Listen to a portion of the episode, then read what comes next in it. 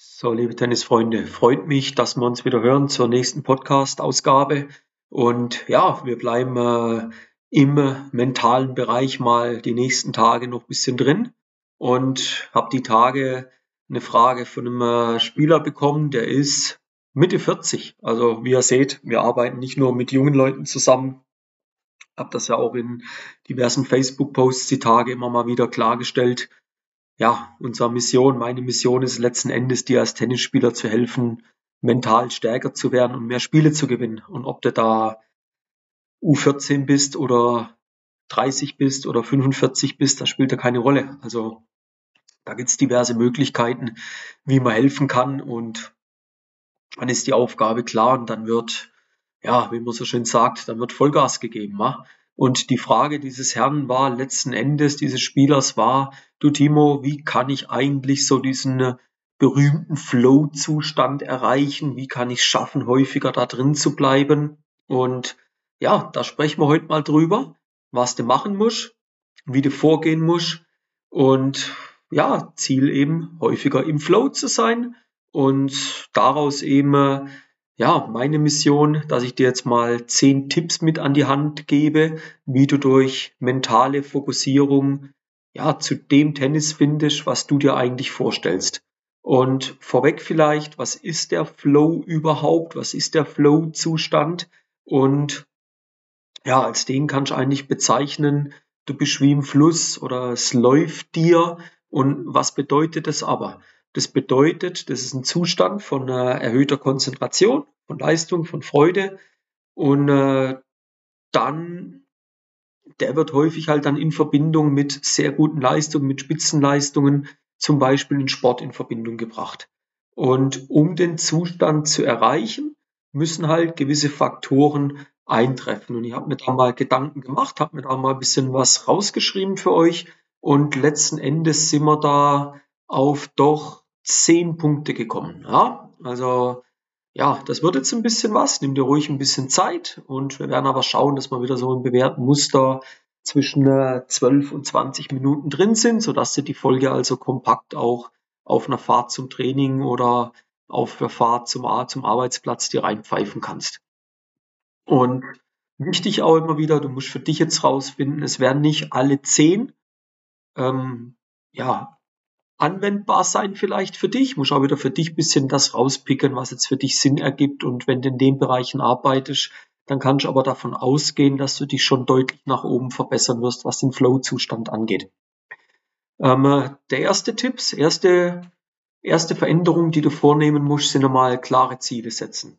Ja, erlebe immer wieder ganz häufig, dass die Spieler, egal welche Altersstruktur, sehr häufig überhaupt gar keine Ziele haben oder die Ziele weder klar noch realistisch noch irgendeine Herausforderung vorweisen. Und wenn du in den Flow-Zustand kommen willst, ist wichtig, dass du klare, realistische und herausfordernde Ziele für dich als Tennisspieler und für dich als dein, ja, für dein Tennisspiel definierst. Ja, wir können es dort aufpassen oder müssen unterscheiden. Wir haben langfristige Ziele und wir haben äh, kurzfristige Ziele. Langfristige Ziele kann zum Beispiel sein, dass du an der Verbesserung deines Bewegungsablaufes im Aufschlag oder an der Präzision deines Slice-Aufschlages auf der Einstandseite nach außen arbeiten möchtest. Für ein kurzfristiges Ziel, dass du zum Beispiel sagst, eine höhere Fokussierung auf einen bestimmten Punkt während eines Spiels. Ja, das ist aber wichtig. Du musst klare Ziele haben. Nochmal, die müssen klar, realistisch und herausfordernd sein. Dann kannst du da mehr in den Flow-Zustand kommen. Die Konzentration auf das Hier und Jetzt. Das ist so der zweite Punkt, auf was du achten musst. Bedeutet, hört sich jetzt sehr spirituell an, aber bedeutet mal ganz konkret, du solltest Ablenkungen vermeiden und dich auf den gegenwärtigen Moment, wo du jetzt drin bist, mal konzentrieren. Acht doch mal, betracht doch mal den Schlag, betracht doch mal die Bewegung und jede Entscheidung als wichtig und konzentriere dich mal auf das. Jede Entscheidung, die du auf dem Platz triffst, jede Bewegung, die du machst, jeden Schlag, den du machst, ist wichtig. Und auf das hast du dich zu konzentrieren. Und nicht, was irgendwann, wenn du zum ersten Satz bist, vielleicht im zweiten Satz passiert oder wann auch immer. Das ist völlig sekundär. Halte den Fokus auf dem Hier und Jetzt. Kommen wir zum dritten Punkt. Und äh, Haben wir vorhin schon was gehört, da haben wir herausfordernde Ziele genannt. Ähm, äh, gehen wir da ein bisschen tiefer rein. Du brauchst herausfordernde Aufgaben. Es bedeutet, es muss ein bisschen eine Challenge für dich da sein. Du musst also, wenn du im Training bist, musst du nach Spielen oder Übungen Ausschau halten, wo deine Fähigkeiten, die du zweifellos besitzen wirst, ein bisschen herauskitzeln, ein bisschen herausfordern. Und die, und jetzt kommt der Punkt, deine volle Aufmerksamkeit brauchen. Ja, weil der Flow-Zustand tritt oft dann auf, wenn eine Herausforderung eigentlich in der Balance, im Einklang mit deinen Fähigkeiten steht. Und da musst du hinkommen. Du musst also wissen, was für Fähigkeiten besitzt du.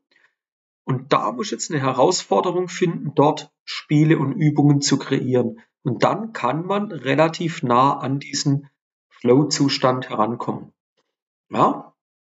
Vierter Punkt, worauf du achten kannst, ist, dass du noch viel mehr mit Feedback arbeitest. Viele Spieler sehen eine Rückmeldung vom Trainer immer als Kritik. Das ist immer die Frage, wie wird es letzten Endes kommuniziert. Aber immer mal Kritik weg, Feedback, das ist mal der viel treffendere Punkt. Und da ist der Appell an dich, nutz doch mal Feedback, ob von deinem Trainer, von deinem Trainingspartner oder von dir selbst, indem du mal dir Rückmeldung gibst, was hast du selbst bei dir wahrgenommen, was hast du beobachtet, wie hat sich das angefühlt. Und das Bewusstsein für deine Leistung wird dir dann helfen, gewisse Anpassungen vorzunehmen. Wenn ihr aber gar nicht offen seid für Feedback oder du gar nicht in der Lage bist, einmal selber zu spüren, was du da gemacht hast, wie willst du Feedback erhalten? Ja, das ist sehr, sehr schwierig. Kommen wir zum äh, fünften Punkt und damit sind wir bei der Halbzeit mehr oder weniger. Du musst lernen, Rituale zu entwickeln. Ja? Nicht nur vor Spiel oder vor Training, du solltest prinzipiell viel mehr mit Ritualen helfen, arbeiten. Warum? Weil die Rituale, die helfen dir, den Fokus auf was zu richten. Rituale, was könnte es sein? Atemübungen, Visualisierungsübungen, ja? Oder spezifische Routinen, um deinen Geist in den richtigen Zustand zu bringen. Gerade die ersten zwei Punkte, Visualisierung, Atemübung, sollte sich jeder Tennisspieler aktiv damit auseinandersetzen.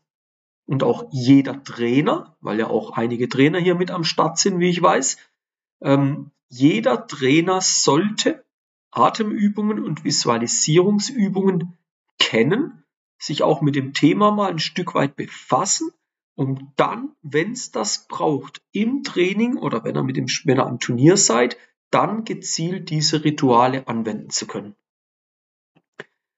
Sechster Punkt ist, dass du eine höhere mentale Flexibilität brauchst. Heißt, du musst bereit sein, dich an Veränderungen anzupassen. Ja, Du hast im Tennis immer die Situation, dass eine neue Spielsituation auftritt. Da musst du dich anpassen können. Und du musst bereit sein, auf, nennen wir es mal, unerwartete Herausforderungen reagieren zu können. Ja, es kann jetzt nicht sein, dass du sagst, du bist jetzt völlig überrascht worden. Du musst so flexibel werden, dass du sagst, okay, das ist für mich vollkommen in Ordnung. Ich weiß nicht, was als nächstes direkt kommt. Und wenn ich dann aber wahrnehme, was passiert, dann weiß ich, wie ich reagiere. Du darfst dich also im Kopf nicht zu sehr auf eine Sache blockieren. Ja? Jetzt merkt man, die Erkältung ist immer noch ein bisschen da, aber schon viel, viel besser. Gehen wir also zum siebten Punkt. Du musst dir eine innere Belohnung suchen. Innere Belohnung unter einem anderen Begriff ist diese eine intrinsische Motivation finden, indem du für dich eigentlich mal klar den Spaß und die Freude am Tennisspiel für dich selber im Vordergrund stellst. Ja, dir muss es Spaß machen. Das ist viel, viel wichtiger als mit externen Belohnungen. Was sind externe Belohnungen? Sieg, Anerkennung, Lob, als auf das die Karte zu setzen. Du musst für dich selber gucken. Und alles, was du von extern außen an dich rangetragen kriegst, zum Beispiel den Sieg aus dem Match, das ist dann schön, das ist toll. Aber erstmal muss es bei dir drin passen. Und dann bist du auch viel zufriedener mit deiner Leistung, was dann, was dann dazu führen wird, dass du wieder häufiger das Tennis abrufst, was du dir vorstellen kannst. Ja? Also fang mal an, mit dir innen ein bisschen glücklicher zu sein. Achter Punkt, um in Zukunft mehr in Flow zu kommen und dadurch besser Tennis spielen zu können, vielleicht sogar dein bestes Tennis spielen zu können, ist, dass du mal ein bisschen entspannter an die Sache rangehen musst. Du musst lernen, Techniken zur Entspannung, also Atemübungen oder wenn noch tiefer reingehen willst, Meditation, die musst du erlernen. Ja, fang aber mal an mit Atemübungen. Fang mal an, deine Atmung zu kontrollieren. Fang mal an, wenn du merkst, du hast Stress, den Atem zu kontrollieren und den Puls runterzufahren. Diese Atemübungen, diese Entspannungsübungen, die werden da helfen, dich zu beruhigen, die werden da helfen, Stress abzubauen. Bist du ruhiger, hast weniger Stress, ist die Wahrscheinlichkeit wieder, und es ist halt die Wahrheit, es tut mir leid, viel höher, dass du letzten Endes in den Flow kommst. Der neunte Punkt, haben wir gerade schon ein bisschen gehabt, so aus der inneren Belohnung raus, hab Spaß an dem Spiel. Frag dich doch mal, warum spielst du Tennis? Warum machst du das eigentlich gern? Ja? Und dann kriegst du von ganz, ganz vielen Spielern, ja, weil ich ein höheres Ranking will. Ja, weil ich Tennisprofi werden will. Ja, weil ich den und den besiegen will. Ja, weil ich mit Tennis mein Geld verdienen will und so weiter. Das haben wir vorher gehabt. Das sind jetzt alles mehr externe Dinge. Nochmal, stell mal den Spaß am Spiel in den Vordergrund und widme dem die maximale Aufmerksamkeit. Und dann schau mal, was passiert. Sehr häufig passiert was. Das ganze Spiel geht dir viel lockerer von der Leber weg. Und plötzlich bist du im Flow. Der zehnte Punkt, so beim letzten, Lern aus Erfahrungen. Ganz viele haben immer noch riesengroße Probleme, Probleme in Anführungszeichen. Es bricht für sie eine Welt zusammen, wenn sie verlieren. Wenn du verlierst und hast, hast eine faule Socke auf dem Platz, hast verdient, sorry.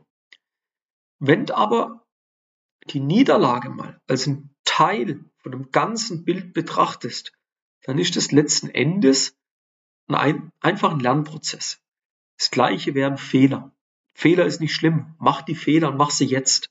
Und daraus wirst du lernen. Du musst also jede Erfahrung, die du aus einer Niederlage, aus einem Fehler mitnimmst, musst du sehen, jetzt hast du die Chance, dich zu verbessern. Jetzt hast du die Chance, das nächst höhere Level zu erreichen. Und das vergessen ganz viele.